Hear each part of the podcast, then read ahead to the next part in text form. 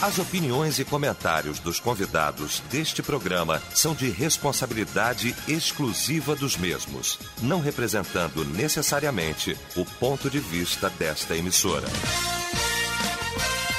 A partir de agora, debate Melodia. Para um planeta de audiência, bom dia! A partir de agora começa o nosso debate, o debate Melodia. Esta manhã maravilhosa de quarta-feira, 29 de julho de 2020. Bom saber que você está ligado aqui com a gente nesta manhã e que a partir de agora vai participar efetivamente aqui do nosso debate através do nosso site, o site da Melodia, melodia.com.br,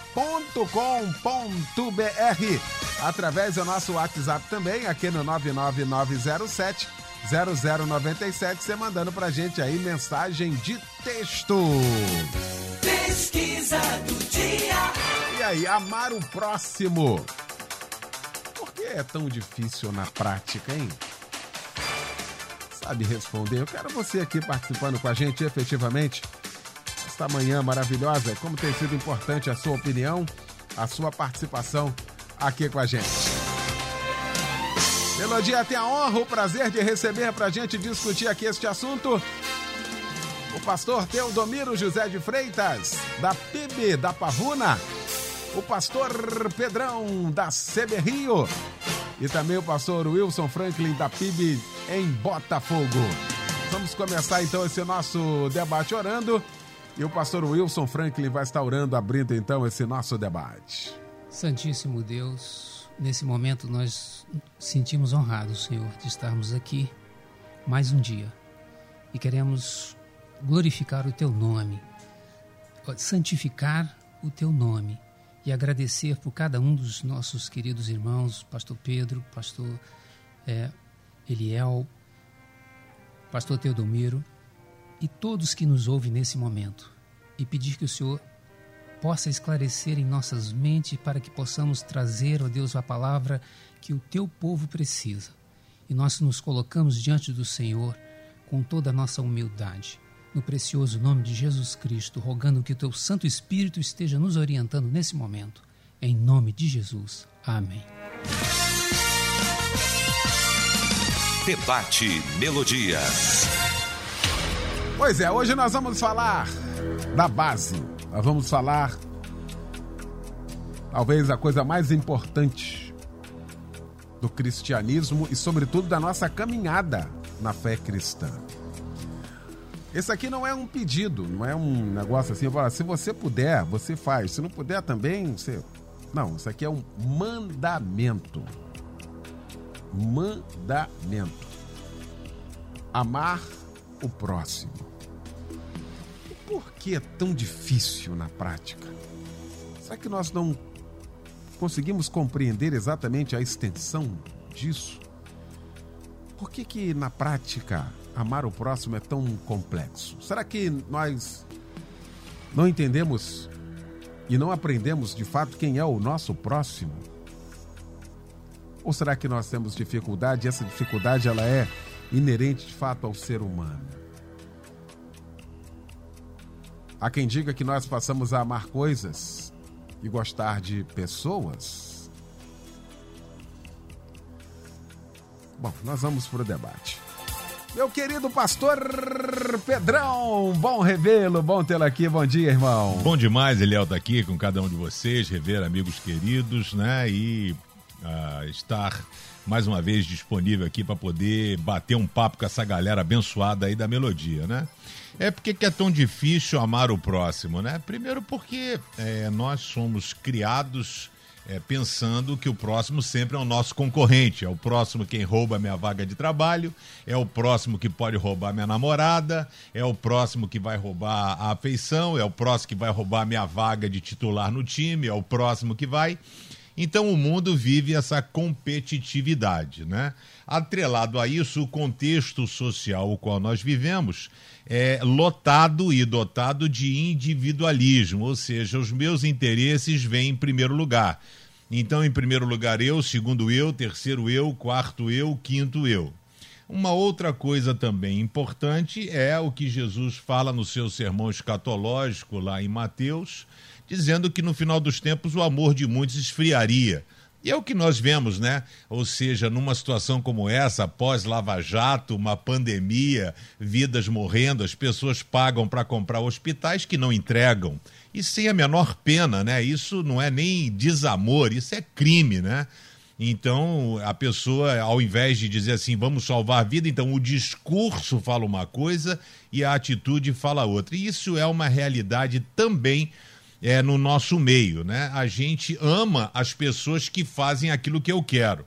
A própria definição de amor não bíblica, teológica, né? O amor é, eros, que não é citado na Bíblia, né? Mas o amor é, estorguei, o amor filéu, o amor ágape, né? Esse amor incondicional, etc. E tal. O amor, na etimologia nossa da língua latina, significa uma afeição pelo próximo por consanguinidade ou por um aspecto e questão social, né? Então, eu fui com a sua cara, simpatizei com você. Então, a gente tem essa conotação de que o próximo é meu concorrente e o próximo, inclusive, é meu irmão dentro de casa. Né? Porque ele rouba a minha atenção. A, a avó, quando chega, dá atenção mais ao meu irmão do que a mim. Então nós somos criados assim, é só pegar a Bíblia no Gênesis, Abel e Caim.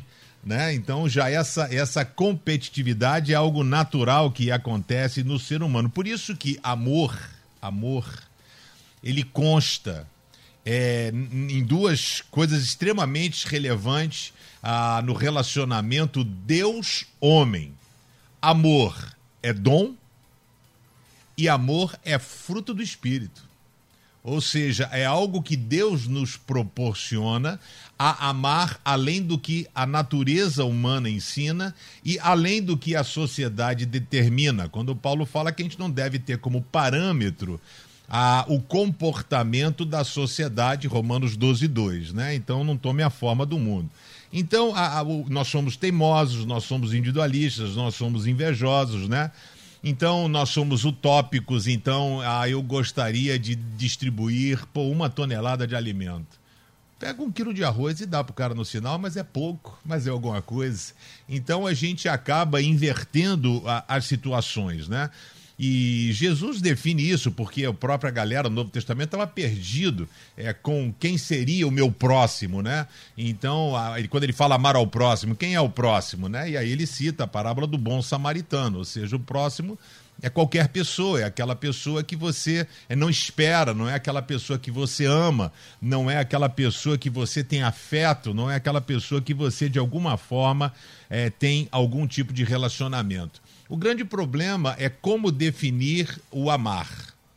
Então, por exemplo, é, amar a Deus. O que seria amar a Deus?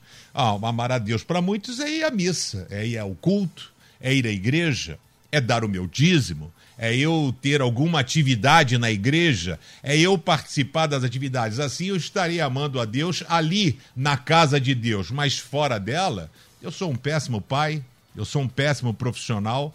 Então, por isso que Jesus fala em João capítulo 4 que ele está à procura de verdadeiros adoradores, aqueles que adorem em espírito e verdade. Adoração é amar a Deus. Eu adoro a Deus quando o cara me dá uma fechada e eu não retribuo.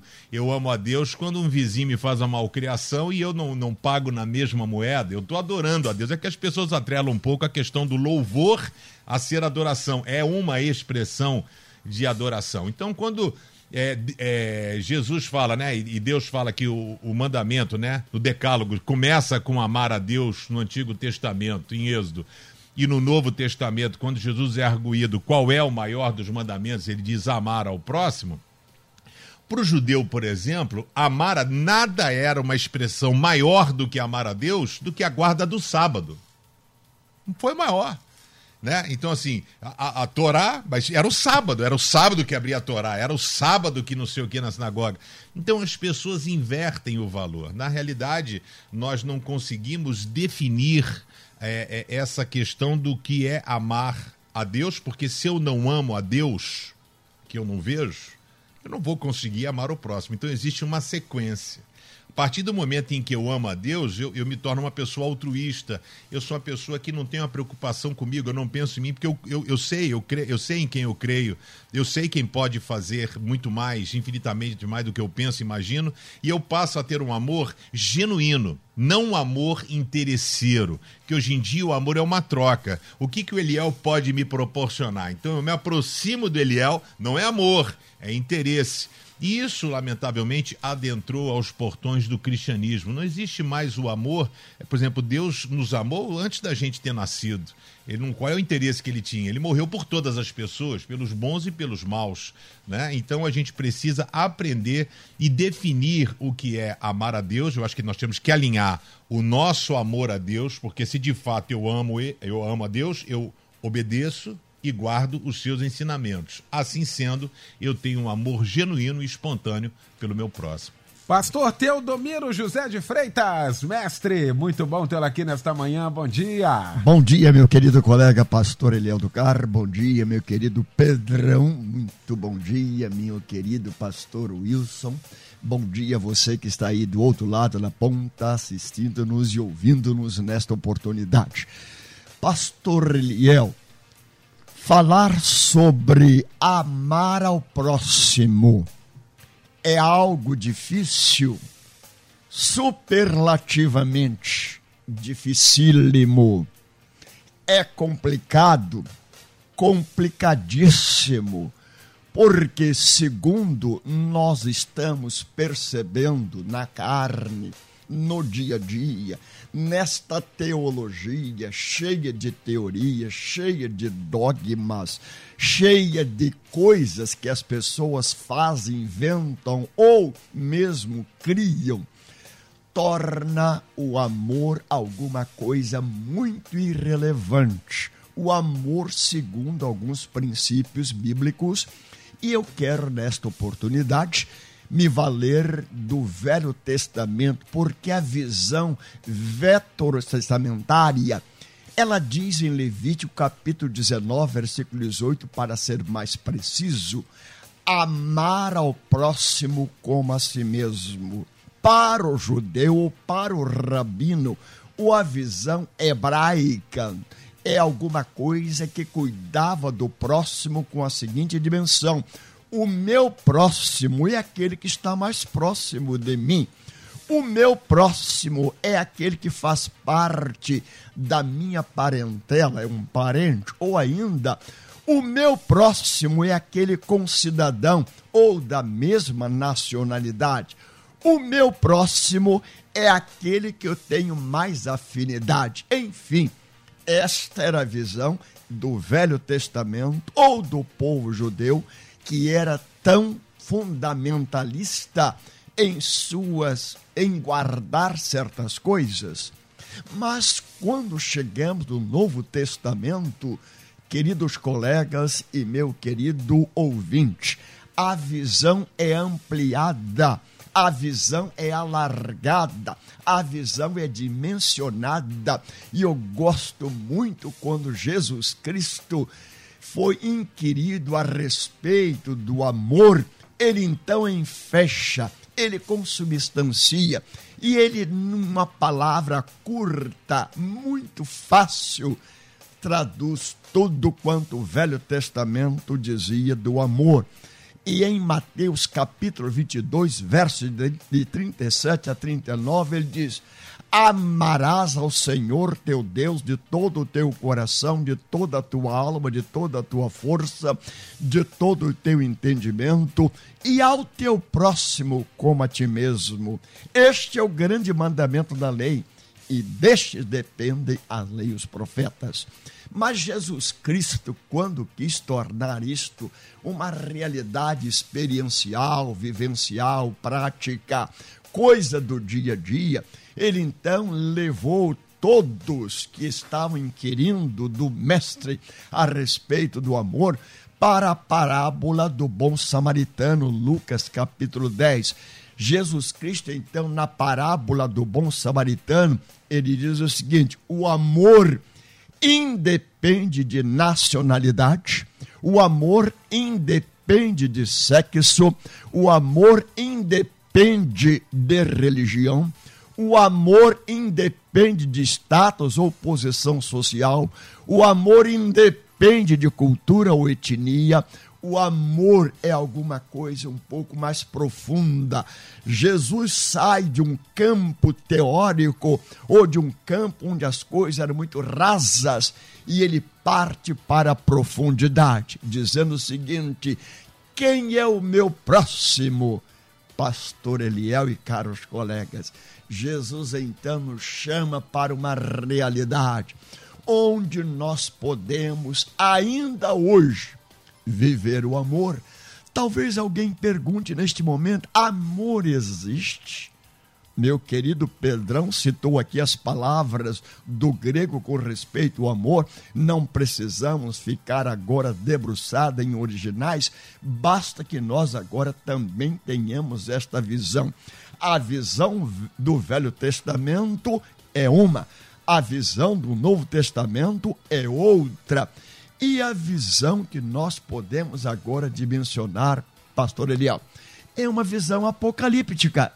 Jesus Cristo, no sermão ah, de Mateus capítulo 24, quando ele trata do assunto, ele diz: olha, e por se multiplicar a iniquidade, o amor esfriaria.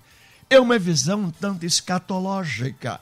Jesus estava dizendo naquela oportunidade, neste sermão magistral, por se multiplicar a iniquidade, é o que nós mais vemos hoje, por aumentar o mal, é o que nós mais presenciamos, por você constatar que o mal hoje cresce de maneira assustadora, aritmética, geométrica, histórica, teológica e até religiosamente, esse desamor ou, ou perdão, este ódio parece fazer parte do cardápio nosso de cada dia. E até dentro mesmo das igrejas, tornou-se muito difícil você agora descobrir amor, amor segundo o próprio Jesus Cristo. Mas eu poderia ainda dizer uma outra coisita, pastor Eliel, antes de encerrar esta minha primeira fala. Na parábola do bom samaritano, Alguém disse com tanta propriedade, fazendo uma exegese do texto: o que é teu será meu, se eu puder tomar. Como bem disse o meu querido Pedrão. O que é meu é meu, é o egoísmo exacerbado. E quando chega então o altruísmo, o que é meu é teu. Olha como eu gosto de ver esta posição altruísta de Jesus, o amor prevalecendo, o amor superando, o amor presente, o amor não só pela religião, o amor não só de discurso, o amor não só teórico, mas o amor prático, vivencial. Portanto, deixo esta palavra para você, querido ouvinte, a fim de que você possa dizer: olha, está faltando amor, concordo, está faltando Deus, concordo, está faltando a presença daquele que é amor, Jesus, concordo plenamente. Muito bom. Pastor Wilson Franklin, que bom tê-lo aqui, meu amigo. Bom que, dia. Que prazer, meu caríssimo pastor Eliel. Já estava com saudade a né, gente de, também. de vocês aqui, de estar com ah. essa equipe maravilhosa, né? Nessa, nessa rádio que tem sido uma bênção para nós. Amém. É um prazer também estar aqui de volta com meu querido amigo pastor Teodomiro, pastor Pedrão e todos vocês que estão aí nos ouvindo. Eu queria é, fazer uma, uma, uma, colocação aqui, For, foram muito bem colocados os, os, dois, as duas primeiras participações, é, em relação ao texto de Jesus. Observem em Mateus capítulo 22, 34 e 40, onde começa esse amar ao próximo como segundo maior mandamento, que Jesus havia calado os saduceus. No 34 ele diz: Os fariseus, quando souberam que ele fizera emudecer os saduceus, reuniram-se todos para provocá-lo. E um deles, doutor da lei, um dos fariseus, doutor da lei, para o experimentar, interrogou, dizendo: Mestre, qual é o grande mandamento da lei? E aí Jesus cita amar a Deus sobre todas as coisas, de todas as minhas forças, de toda a minha inteligência, de todo o meu entendimento. Deus não quer adoradores que não sabem o que está fazendo, ele tem que entender, saber, então, o que está fazendo na adoração. E ele diz: olha, o segundo maior semelhante a esse é amar o teu próximo como a ti mesmo. E eles ficaram assim, e Jesus cita a palavra, a, a parábola do bom samaritano para ilustrar quem é o próximo, porque eu preciso saber quem é o próximo. Então, o que, que Jesus quer dizer? Eu, quando, quando eu leio a Bíblia, é, é, eu, eu, preciso entender o que, que o escritor quer dizer.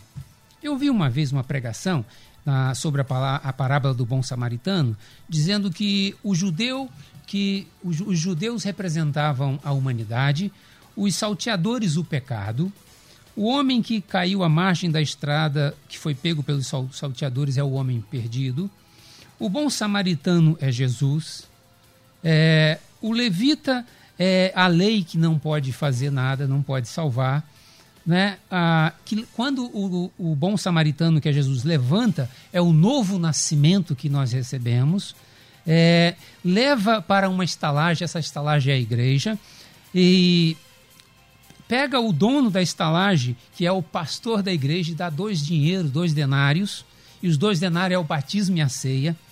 E eu fiquei pensando qual é o problema com essa interpretação. Ela, é, ela faz sentido, mas ela tem um problema. Não é isso que Jesus te, foi, quis dizer, com toda certeza. Essa é uma interpretação forçada, apesar de ser bonita e fazer sentido, mas ela não é o que Jesus quis dizer. Então nós devemos buscar o que ele quis dizer. O que é que Jesus quis dizer? Por que, que Jesus contou essa história? Para mostrar que o próximo é aquele que precisa de você, de nós, ainda que seja meu inimigo. Porque veja, os samaritanos e judeus, eles eram inimigos. E foi um samaritano que socorreu o judeu.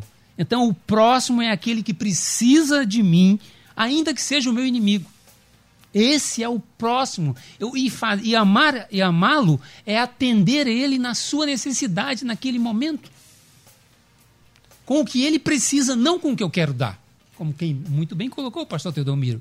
Então eu tenho que atender o meu próximo, amar o meu próximo com aquilo que ele está precisando e não com o que eu quero dar. É diferente, são duas coisas diferentes.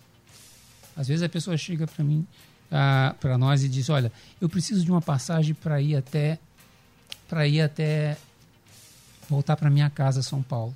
Eu não tenho nada. E eu posso atender. Mas aí eu chego para ele e disse: Não, toma um café aqui e vá em paz. Isso. Eu dei para ele o que eu quis, mas não atendi ele na necessidade. Então eu não amei o meu próximo. E o grande problema dessa época é que nós vivemos num mundo de alta competitividade. Como muito uh, bem colocou o, o, pastor Pedro aqui no, no início. Então, nós estamos competindo, vivemos numa competição e esquecemos da, das pessoas que estão necessitadas ao nosso lado, o nosso próximo, aquele que está necessitando, está do nosso lado ali, o nosso vizinho. Mesmo que seja aquele vizinho que é, não tem sido, não tem, não tem sido, digamos assim, muito cordial conosco, mas se ele precisar, eu vou atendê-lo. Então, o próximo é aquele que precisa de você, mesmo que seja o seu inimigo. Esse é o, esse é o primeiro ponto. Então, as dificuldades são a nossa competição, ah, o pastor Pedrão fez lá, tá usando uma técnica na igreja dele. Não, eu vou, tenho que fazer aqui na minha, não posso perder para ele.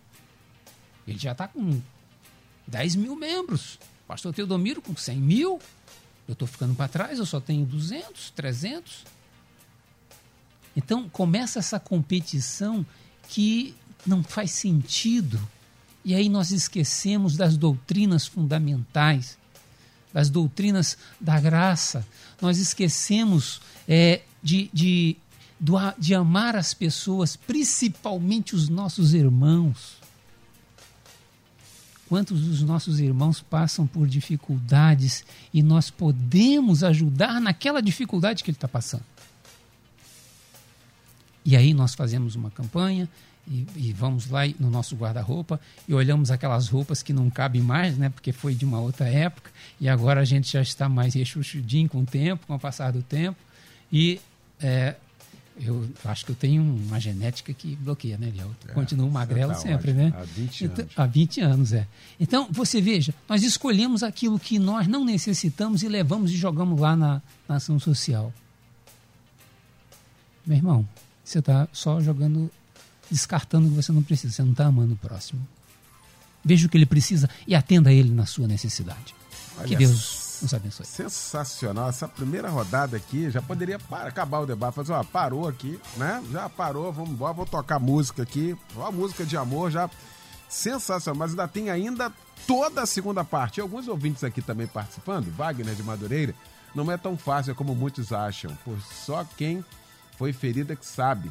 Só Jesus para fazer isso, diz aqui. Obrigado pela participação. Alessandra, pastor Eliel, seus cristãos não dão nem a paz do Senhor ao próximo. Imagina amar.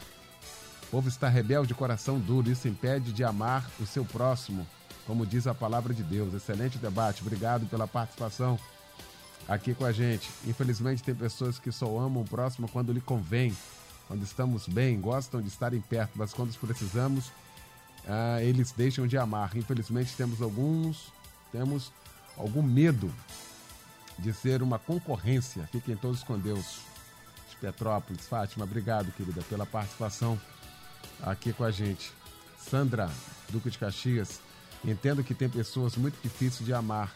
Quem me ama, ah, quem gosta de mim, ok, mas quem pensa que estamos competindo e não cooperando com tudo é muito complicado. Eu tento, viu, pastor Eliel, mas sinceramente é muito complicado. Será que não tem o fruto do Espírito Santo? Diz aqui, questiona. Continue ligadinho aí, nós vamos passar por aqui. Amar o próximo é difícil porque nós mesmos, assim como nós mesmos, a gente luta todos os dias contra nós mesmos, não fazendo o que temos vontade de fazer, o que muitas vezes não se cuida e nos prejudicamos a nós mesmos. A Lília, de Paraty, a dificuldade de amar a si mesmo, né? E como é que vai amar o outro? E eu quero exatamente fazer e entrar exatamente aqui nessa questão na volta do intervalo. A gente vai para o intervalo e vai voltar exatamente para falar e começar com o pastor Pedrão a falar exatamente sobre isso aqui. Outro ouvinte, ah, quem ama sofre, porque muitos não querem receber estando com o coração frio, infelizmente. Então tá. Em menos de um minuto a gente volta com a segunda parte do nosso debate aqui na Melodia e eu estou te aguardando. Até já. Estamos apresentando Debate Melodia. Pois é, já de volta, hein?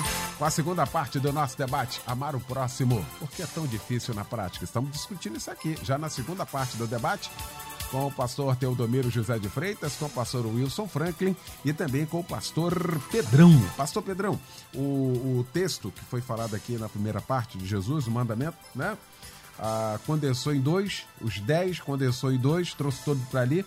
Pastor Teodomiro falou dessa dimensão que é isso, amar a Deus sobre todas as coisas e ao próximo como a ti mesmo. E aqui a gente tem um outro problema é da pessoa se auto-amar. Amar-se. Uhum. Como é que a pessoa não se ama e vai amar o próximo? Ou seja, já tem uma dificuldade nesse sentido.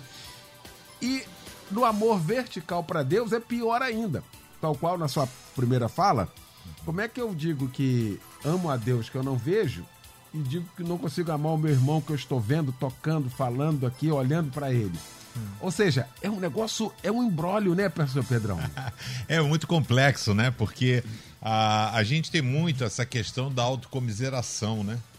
E a gente sempre tem desculpa para tudo. Então, ah, a igreja do pastor Wilson Franklin é maior do que a minha, porque ele está mais bem localizado, é porque tem pessoas. Então, assim, e a gente muitas vezes não consegue olhar para a nossa vida, né, e ser feliz com o que tem. Aí o apóstolo Paulo vai deixar isso muito claro lá em Filipenses, quando ele diz assim, cara, eu aprendi a ser feliz em qualquer situação.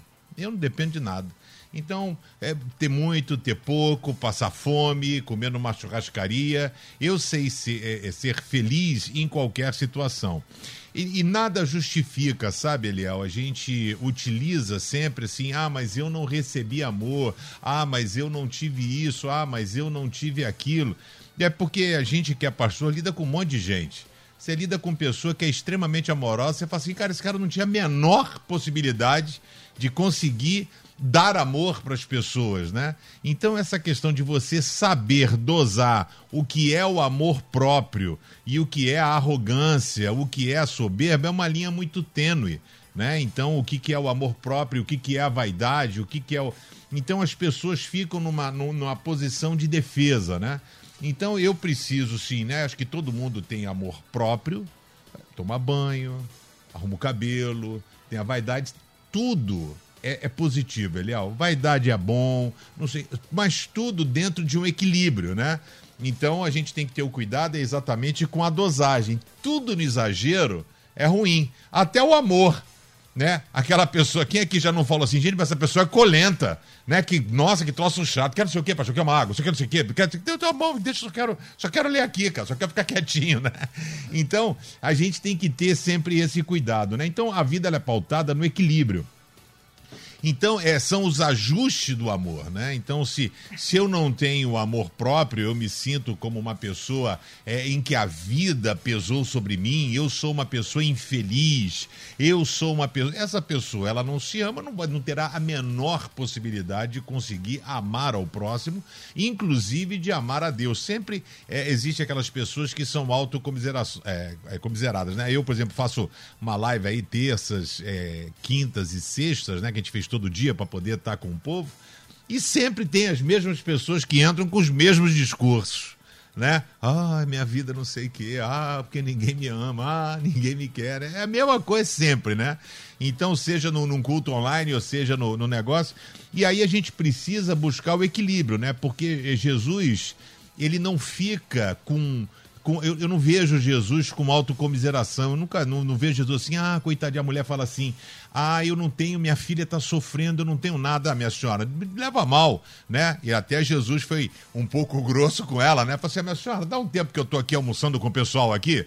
Aí a mulher, poxa, mas a, a, as migalhas. Eu vim primeiro pro meu povo, eu não vim aqui pra senhora que é Ciro Fenice, mas só a migalha que cai da mesa. Aí Jesus falou, nossa, mas ó, mulher, esteja feita conforme a tua vontade. Então a gente não vê Jesus agindo com autocomiseração. Ele cura o, o, o cara que era pa paralítico e diz: levanta, pega a tua cama e anda, bora, levanta, levanta, levanta.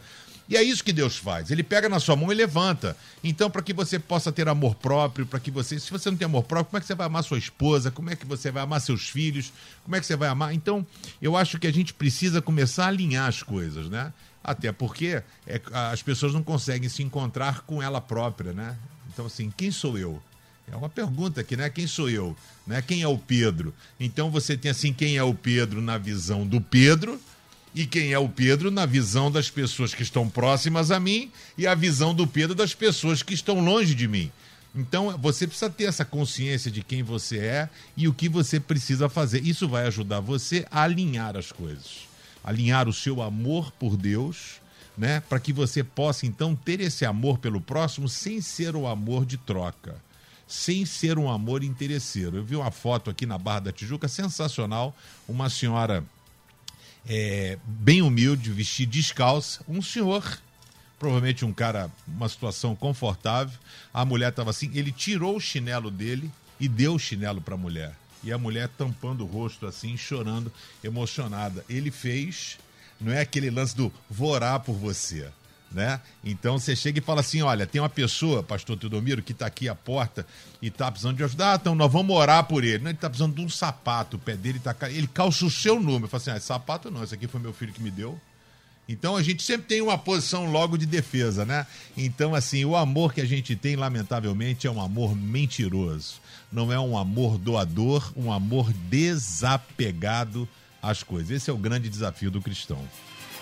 Aí. O ouvinte participa aqui com a gente. Pensa que uma das dificuldades de amar o próximo é por causa do falso controle que achamos ter sobre o outro. Tentamos mudar o outro para fazer a nossa vontade. Aqui, obrigado pela participação aqui com a gente. Ah, cadê aqui? Rapaz, Jesus me dá tranquilidade espiritual de dentro para fora. Então, se você consegue com a comunhão com o Espírito Santo, que Jesus disse que ele traria deixaria um e ficaria com a igreja até a consumação dos séculos, falando aqui sobre o Espírito Santo. Obrigado pela participação aqui com a gente. Amar o próximo é chorar com teu choro, sorrir com teu sorriso, alegrar com alegria e estender a mão sempre que ele precisar, mesmo que ele não seja merecedor. Muito obrigado pela participação aqui com a gente. Pastor Teodomiro, uma outra questão também é de que a gente ficou meio que calejado. Em tudo isso que a gente falou aqui, a gente meio assim, não, eu não vou ajudar, porque sei lá, vou dar um dinheiro desse cara aqui, esse cara vai comprar drogas, aí a gente começa a justificar. Não, o cara vai beber. E aí a gente bota todo mundo no mesmo saco, e às vezes aquela pessoa ali de fato tá precisando mesmo. Mas aí a gente joga água fora da bacia com a criança junto. Ou seja, a gente não consegue fazer, até porque a gente não tem noção das coisas. E a gente começa a ficar com o coração endurecido e achando que está fazendo uma boa coisa, uma coisa justa. Não ajudando, não dando o alimento, não dando dinheiro. Não estou falando para todo mundo dar o dinheiro, tem até uma campanha para não dar dinheiro. Mas nisso tudo aí, há que a gente ver o, de fato o que, que é uma coisa, uma coisa, não, pastor Teodomiro? Pastor Eliel e caros colegas, eu penso que nesta sociedade relativista, teologista, pragmatista e tantas vezes vivendo seus problemas, seus dilemas, nós precisamos de uma palavra que possa responder os questionamentos tantos que surgem nas igrejas, fora das igrejas, na sociedade e até mesmo nesta hora do debate. Alguém pode dizer: o que fazer? Pré-julgar? Será que eu posso dizer quem é que precisa e quem é que não precisa, eu posso generalizar dizendo: olha, estou calejado de dar aqui, dar ali, dar acolá, de ajudar este, aquele, aquele outro, porque na verdade nós às vezes ficamos decepcionados com este tipo de comportamento social. Mas há uma palavra de Paulo em Filipenses capítulo 2, versículo 5, que me ajuda muito. Nesta hora, talvez esteja nos ajudando bastante aqui, colegas, e a você, meu querido, quando Paulo diz: haja em vós o mesmo sentimento que houve em Cristo Jesus. Olha, eu penso que se Cristo habitar em nós em plenitude, se o amor de Deus for derramado em nossos corações, como diz Romanos, e ainda se o Espírito do Senhor, o Espírito Santo, estiver dominando-nos, penso que nós vamos pelo menos acertar mais e errar menos. É verdade que a sociedade hoje está aprontando, e não poucos são aqueles que estão por toda parte tentando alguma coisa fazer para levar vantagem. É a chamada lei de Gerson. Eu quero levar vantagem, isto me dará retorno, vai me dar ibope se eu for aqui, ali, ocular. Se eu me comportar desta ou daquela maneira, eu vou ter uma projeção social, todo mundo pensando em si mesmo. É este egoísmo, egocentrismo que às vezes leva a sociedade a se tornar cada vez mais terrível, ao passo que havendo em nós o sentimento que há em Cristo Jesus, eu penso que as coisas podem melhorar, devem melhorar. Quando alguém me pergunta, pastor, a sociedade está corrupta demais, o mundo está violento demais, é a volúpia do pecado, ou por se multiplicar a iniquidade, como já disse aqui, tudo isto parece que leva-nos a uma tensão, a uma situação de ficarmos muitas vezes ansiosos, deprimidos, em depressão e achando que não tem mais solução. Mas eu posso dizer para você, meu querido ouvinte, o seguinte: Pastor Eliel, a igreja é o grande referencial de Deus. Alguém diz, pastor, por que não a comunidade lá do meu querido Pedrão? Sem dúvida, eu estou falando naquele grupo de pessoas, eu estou falando naquele contingente de pessoas, de irmãos em Cristo Jesus, eu estou falando daquelas igrejas que, na realidade, elas vivem dando amor, tornando-se uma sociedade terapêutica, e eu louvo a Deus por aqueles que estão ansiosos pela volta da igreja presente, ou do culto presencial, ou da igreja, onde você possa abraçar as pessoas, se doar às pessoas, mostrar amor às pessoas. Pastor Eliel, eu estou ávido para voltar a ser o porteiro da igreja que sempre fui. As pessoas chegam na igreja, o primeiro abraço é do pastor, o primeiro ósculo santo é do pastor, o primeiro cumprimento é do pastor, o pastor se compraz em estar na porta da igreja. Pastor Teodomiro, isso é trabalho para os introdutores, para os recepcionistas ou para aqueles a quem o irmão delega poder? Sim, mas eu tenho prazer de estar, porque isto é terapêutico. Eu penso que a igreja é em si mesma por princípio, meio e fim, uma sociedade, uma comunidade terapêutica, onde as pessoas são curadas, onde as pessoas são libertas, onde as pessoas são transformadas, onde as pessoas se realizam. E às vezes falta na medicina convencional, faltam em tanta gente amor. É este amor que eu estou agora dizendo que nós podemos viver. Aí, ouvinte aqui. Ah, mas sobre o debate, como amar o próximo quando essa pessoa faz de tudo para me prejudicar e só me faz mal? Outra aqui. Ah, amar quem nos ama não tem mérito algum. Quero ver amar aqueles que nos odeiam. E eu quero entrar aqui. Pastor Wilson Franklin. Olha... Porque a própria Bíblia vai falar sobre isso. Pô, amar o pastor Wilson, isso é fácil. Pô. Isso aí, até o dinheiro para ele, pra ele deixar amar. O problema é quem nos provoca quem nos traz prejuízo, quem nos insulta. Aqui que está o peso de glória dessa questão do amar, né? Não, pastor Wilson? Olha, essa é a essência do cristianismo. Porque a própria Bíblia e o próprio Jesus diz que mérito há em amar aqueles que, que gostam de vocês, de quem vocês gostam. Qual o mérito nisso? Ele diz até os pagãos fazem isso. Agora, o mérito está em atender nas suas necessidades, porque o próximo é aquele que precisa de mim, aqueles que, mesmo que sejam meus inimigos, aqueles que têm sido, que têm nos tratado, às vezes, de maneira é, é, não civilizada. Então, esse é o mérito do cristianismo, essa é a grande diferença do cristianismo, porque quando você trata igual por igual, aquele te fez mal, você retribui com o mal, isso chama-se vingança. Isso é vingança olho por olho, dente por dente. Então eu, retribuo com o mal aquele que faz o mal. Quando eu retribuo com o bem aquele que faz bem, isso não é, isso não é amor. Isso é, é, é simplesmente uma. É, é eu estou querendo ficar bem com a pessoa que eu gosto, com a pessoa que me fez bem. É, é, é de uma certa forma, uma, uma certa gratidão. Agora, o mérito está em atender nas suas necessidades. E é muito importante que amar ao próximo não quer dizer que você é, tem que gostar da pessoa, ter um relacionamento. Não, é atender a pessoa nas suas necessidades. Isso pode gerar até um bom relacionamento. Isso provavelmente gera e quebra aquele, aquela, aquela, aquele relacionamento ruim que havia antes porque a pessoa sempre procurou te prejudicar e no momento que ela mais precisa, ela, ela, você atende ela na sua necessidade.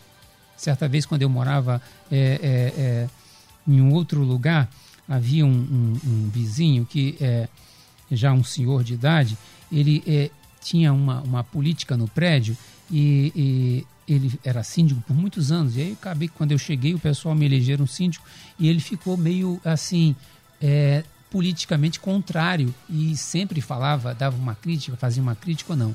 Um dia ele caiu em casa e quebrou uma perna. Chamou os filhos, os filhos não atenderam.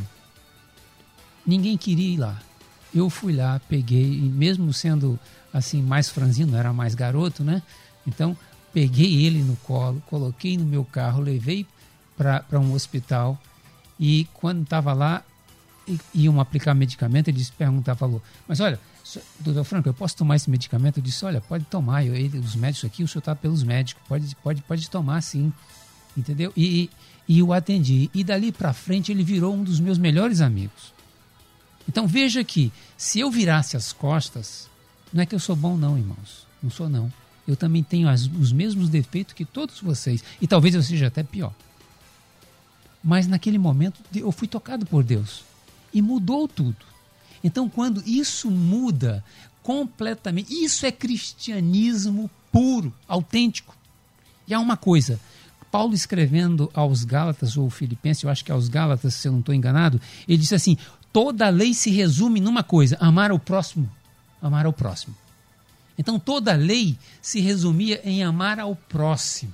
Não era guardar o sábado, como os judeus pensavam, mas era amar ao próximo, coisa que não havia naqueles religiosos da época. E Jesus resgata isso. Não é a lei que estava errada, irmãos, porque Deus não faz nada errado. A lei e o amor, elas andam juntas, de mãos dadas, na Bíblia toda. A lei e o amor estão juntas, não pode se separar. O, o, a revista Times, em mil, alguns 10 anos atrás, publicou alguns artigos que é, alguns dos mo pensadores modernos é, juntaram-se filósofos e alguns é, da, das teologias modernas é, é, disseram: olha, agora você está livre da lei, pode amar à vontade. E aí veio o movimento, é, é, o movimento hippie, vários movimentos em que transformaram o amor em sensualidade. Não é assim a Bíblia. Não é isso que o texto diz. Deus, quando deu os dez mandamentos, disse: Olha, antes, pode ver no livro de Êxodo e Deuteronômio, eu que vos tirei da escravidão da terra do Egito, vou dar para vocês os meus preceitos. E Deus escreve nas pedras o texto mais sagrado das, da Bíblia, os Dez Mandamentos, porque foram escritos pelo próprio Deus para mim, eu considero o texto mais sagrado que existe na Bíblia, embora todos sejam sagrados, uhum. porque foi o único texto que Deus escreve diretamente. E ele diz que fez isso por amor ao povo que estava na escravidão por 400 anos. Então, lei e amor andam juntas. Essa é a essência do cristianismo. Muito bem. Aqui, Pedrão, eu levantei aqui a aquela pergunta que eu te fiz aqui, pastor Eliel, eu consigo amar o outro, o próximo, o inimigo, mas não consigo me amar. Olha como é que existe essa dificuldade de sintonia que a gente está falando aqui, Pedrão. É porque o, o amor também ele está atrelado à, à questão do perdão, Eliel. Então, às vezes, a pessoa fez determinada coisa, seja para o pai, seja no casamento, é, seja para alguém, e ela vive essa autopunição, ela não consegue se amar porque eu não mereço, eu não sou digno, eu menti, eu roubei, eu enganei, então não consigo amar, né? Então não consigo, eu não mereço, eu não mereço, então eu sou uma pessoa má, eu sou ruim, e aí a pessoa começa a trabalhar essa, essas coisas, que é o papel do diabo, né? O nome diabolos, né? É acusador, então ele vai chegar e dizer, ah, para tua vida aí, olha você, quem é você? Quem que você acha que você é, né? E ele vai tentar trabalhar isso na nossa vida, né? Então ele é, que é há uma, uma, uma grande incoerência, né? Porque geralmente, geralmente é o que a sociologia vai dizer que a gente consegue entregar aquilo que eu tenho. Né? Eu não consigo entregar o que eu não tenho. Eu tenho ódio no meu coração, é assim que eu vou agir. Eu tenho raiva, eu tenho, né? Então é a essência daquilo que a gente acaba fazendo. Então, na verdade, Eliel, ele tem amor próprio né? Ele é que tem, talvez assim, uma. Depende da régua que você utiliza, né? Então eu vou usar uma régua de uma pessoa que é espetacular, e então a minha eu não tenho amor próprio, porque eu não sou igual Eliel do Carmo, eu não tenho esse, essa pegada do Eliel. Então, logo, eu não tenho amor, que é uma inverdade. Então depende do que você vai balizar. Se eu pegar a régua de Jesus Cristo, eu não tenho amor próprio, não tenho amor, não tenho nada né? Porque a régua está lá em cima. Ou seja, o cara morreu pela humanidade, o cara caminhou com Judas sabendo que ele ia trair, né? Então, essas coisas todas, quando ele entra na cidade lá pela Porta Dourada, todo mundo, uau, é, Osana, glória a Deus nas alturas, e daqui a, a, a dois dias o pessoal está gritando crucifica, quer dizer, como é que funciona isso, né? E ele sabedor disso tudo, né? Os amigos que, que estavam com ele, né? Porque provavelmente ele tinha que morrer na cruz. Pedro tentou ter uma reação, né? Mas, sei lá, de repente alguém fala assim, ó, tamo junto, vai levar o leão, vai me levar também. Entendeu? Como é que é? Sem reação, entendeu? E a galera vazou. E aí diz o texto, acho que é João, se não me fala a memória, que os discípulos os seguiam de longe. Quer dizer, os caras nem coragem, porque depois que Pedro negou, né? Uhum. A, a, galera de longe é que assim, né? Vendo essa, essa, essa questão de Jesus. Então, as pessoas têm um conceito deturpado de amor, né? O pastor aqui, Frank colocou aqui uma situação, né? Porque às vezes você amar quem te faz o mal. É porque tem uma linha também, que isso aqui é um tema bom para debate, de perdão, né? Porque as pessoas têm uma definição teológica que existe o ideal e o real, né? Então, o ideal é que uma pessoa que adulterou, um amigo seu, entrou dentro da sua casa, teve relação sexual com a sua esposa, ok? Traiu, você continua casado com a sua esposa, você o perdoou, mas aí o pessoal diz que perdão genuíno é que você pega ele e convida ele para voltar para sua casa. Complexo mesmo. Entendeu o lance? Não, é, ué. Mas tem, tem pastor que defende que você não perdoou. Eu, por exemplo, eu, eu falo o seguinte, assim, o perdão é, é, é para Deus que o pecado você comete contra Deus. Contra a pessoa eu magoo ela. Eu te magoei. Pecado é contra Deus. Eu peço perdão a Deus, perdoo a pessoa, mas eu não sou obrigado a conviver com ela. Que entra nessa parte do amor também. Então muitas pessoas se cobram porque não conseguem amar esse cara que fez o mal. Entendeu? E aí se culpam. E aí, por não atingir um patamar de cristianismo, eu não tenho amor próprio. Isso aí é demais para mim, eu não consigo. Tá uma... Mas aí ele está com a definição errada de amor. Sim. Porque amor é, é, atender aquela pessoa na sua, digamos assim, num, num, acidente, na sua necessidade. E dentro desse amor próprio, há dois aspectos, é, Pastor Léo. É, há um aspecto daquele do exagero, da pessoa que do narcisismo, aí o amor se torna uma idolatria, uhum, não é? E há um aspecto da deficiência do amor próprio, em que a pessoa tem dificuldade, provavelmente, de se auto, do auto perdão, uhum. de se perdoar. Então, mas ela existe o amor próprio. Existe o instinto, até como instinto, existe o amor Sim. próprio. É ela que não consegue enxergar, ou talvez esteja medindo o seu amor próprio como se a, parente com outra se, pessoa. Se a pessoa né? não tem amor próprio, digamos assim, a pessoa não se arruma, a pessoa não. É a pessoa não depressiva. se alimenta, é, é não come, é um, não, tá não, bebe, não, não corta cabelo, entendeu? Ela então, tá... se você faz essas coisas básicas, existe. Existe, existe amor, amor, né? Agora, tem esperança para você, isso, né? Agora então... é a régua a régua você que vai quer ser se balizar, é. né? E sem contar também que a questão do amor ficou meio que banalizada essa palavra, esse, senti esse, o sentido delas. Eu amo macarrão. Eu não amo macarrão. eu gosto de ter muito. Não, ainda pior é? que ele diz assim, eu adoro macarrão. Não é? É, eu amo, eu, eu, eu, eu amo chocolate. Você não ama chocolate. A gente pode gostar muito de chocolate, é. pode até comer muito. Agora, amar, veja como é que a gente coloca isso. E isso acaba dificultando esse entendimento, né, Pedrão? Com certeza. As pessoas é, confundem as coisas, né? Então, é, isso, é, o termo certo é a banalização do amor.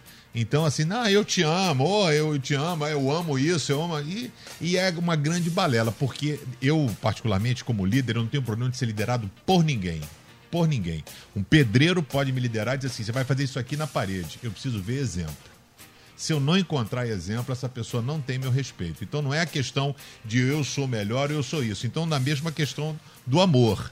Então a gente precisa pautar e ser exemplo. Nós temos que buscar a, medir a nossa régua, buscar a semelhança de Jesus. Então o que, que Jesus faria, né? Então a gente procurar balizar isso, porque o amor é a essência de tudo. Fechando então o nosso debate. Tinha tanta coisa pra gente. Mas a gente volta. Esse tema não sai de pauta de jeito nenhum. Quero agradecer essa mesa que se formou pra gente trabalhar isso hoje aqui um pouco mais. Né? Agradecer meu mestre querido pastor Teodomiro José de Freitas, da PIB da Pavuna, na Avenida Pastor Martin Luther King Jr., 13.800 na Pavuna. Pastor Teodomiro, que fica para nós depois de tudo isso que falamos, ouvimos e discutimos aqui hoje, hein, meu pastor? Pastor Eliel e caros colegas, você, meu querido ouvinte, eu posso dizer o que fica e o que ficará forever, ever, para sempre, sempre. o amor existe. Deus é real e eu posso viver este amor. Quando Paulo, em 1 aos Coríntios, capítulo 13, ele faz uma abordagem tão forte a respeito do amor, eu penso que Paulo não equivocou-se, Jesus também não equivocou-se quando nos conclamou a amar o próximo. E o amor existe. Às vezes é difícil, como eu disse no início aqui, é muito difícil. Mas se você tem dúvida, meu querido, leia com atenção, meditativamente, 1 aos Coríntios, capítulo 13, versos de 1 a 7, e você então conferirá e constatará que o amor é real está acima dos dons de profetizar, está acima dos dons de falar em mistério, está acima dos dons de distribuir bens, está acima da autoflagelação, entregar o seu corpo para ser queimado. O amor supera tudo, suplanta tudo, é capaz de tudo, porque Deus é amor. Muito bem. Pastor Wilson Franklin, da PIB de Botafogo, na rua Visconde de Ouro Preto, 58, Botafogo, na zona sul do Rio. Meu pastor, que fica para nós, hein? Deus é amor. É, o apóstolo João faz uma definição, ele diz: Deus é amor. Amor verdadeiro. Deus me ama, Deus te ama, Deus ama cada um de nós. E esse amor, ele flui para o nosso próximo. Por isso eu volto a dizer: ame a Deus sobre todas as coisas. E você amará o seu próximo, você se amará, você receberá o perdão de Deus e se perdoará. Em nome de Jesus. Muito bem. Ô, minha querida Rita Lima, pena que o Carlinhos não veio mandar um beijo para ele hoje. Está se recuperando aí da cirurgia. Carlinhos, beijo para você mais uma vez, tá, meu irmão? Mas eu mandei mais cedo aqui para você, se não viu, estou reforçando aqui, tá bom? Ah, meu querido pastor Pedrão, Comunidade Batista do Rio, na Barra da Tijuca, na Avenida das Américas, 7907, no subsolo do Shopping Open Mall, na Barra da Tijuca. E a questão que nós discutimos aqui, a igreja desse Cristo, que é amor, desse Deus que é amor, ela só será reconhecida na sociedade, não é pela sua placa, não é pelo número de pessoas, não é por aquilo que ela faz internamente ou externamente. Ela será reconhecida por toda a sociedade pelo amor que ela exala. Eu acho que é aqui que reside todo todo ponto central, não, pastor Pedrão? Com certeza, né? A própria questão do pessoal escolher os discípulos diziam que tinham que ser pessoas cheias do Espírito Santo e de boa reputação para os de fora. Ou seja, olha essa responsabilidade. Então, o que, o que estão falando? Eu já preguei dizendo assim: se eu for agora no seu ambiente de trabalho e falar que você é crente, fizer uma pergunta para os seus amigos, será o que, que será que essas pessoas falariam de você? Essa é a grande responsabilidade que a gente precisa ter. Por isso que a igreja cresce de pessoas pequenas porque nós não fazemos a menor, né? Igrejas grandes com pessoas pequenas, porque nós não fazemos a menor diferença na nossa nação. O IDH não muda nada, divórcio, corrupção. A gente está na mesma levada do mundo ou pior. E isso é pela essência do cristão que está sendo gerado, viu? Quero deixar aqui meu abraço a você, Eliel. Trago um abraço aqui da Dona Marisa, um tá fazendo atividade Marisa. intensa, Linda, aula Marisa. de canto, Muito tá fazendo bom. personal todo dia, né? Não tem moleza nem na pandemia, né? A galera, para, tá sem máscara, tá, mano, ela tem que fazer, né? Muito e aí bom. você quiser acompanhar a gente aí no Instagram, Pastor Pedrão, né? Tem a foto minha e do Eliel do Carmo que aqui, legal, você vai ver aqui a, a, gente junto aí. Que Deus abençoe a sua vida, Eliel, sempre é um privilégio estar Obrigado, aqui com você, irmão. é uma aula conviver com os amigos aqui e poder Legal. aprender cada vez mais. Obrigado, meu amigo Pedrão. Valeu, meu pastor. Luciano Severo, obrigado. Michel Camargo também. Bom, Edinho Lobo e Débora Lira, a partir de agora, comandando o Tarde Maior. Logo mais o nosso encontro aqui na Melodia, 10 da noite. Às 10 da noite, no Cristo em Casa, pregando o pastor Kleber Brito, da nossa Assembleia de Deus no Campinho. Deus abençoe a todos. Uma boa tarde, boa quarta. Obrigado, gente. Amanhã, você ouve mais um. Debate Melodia.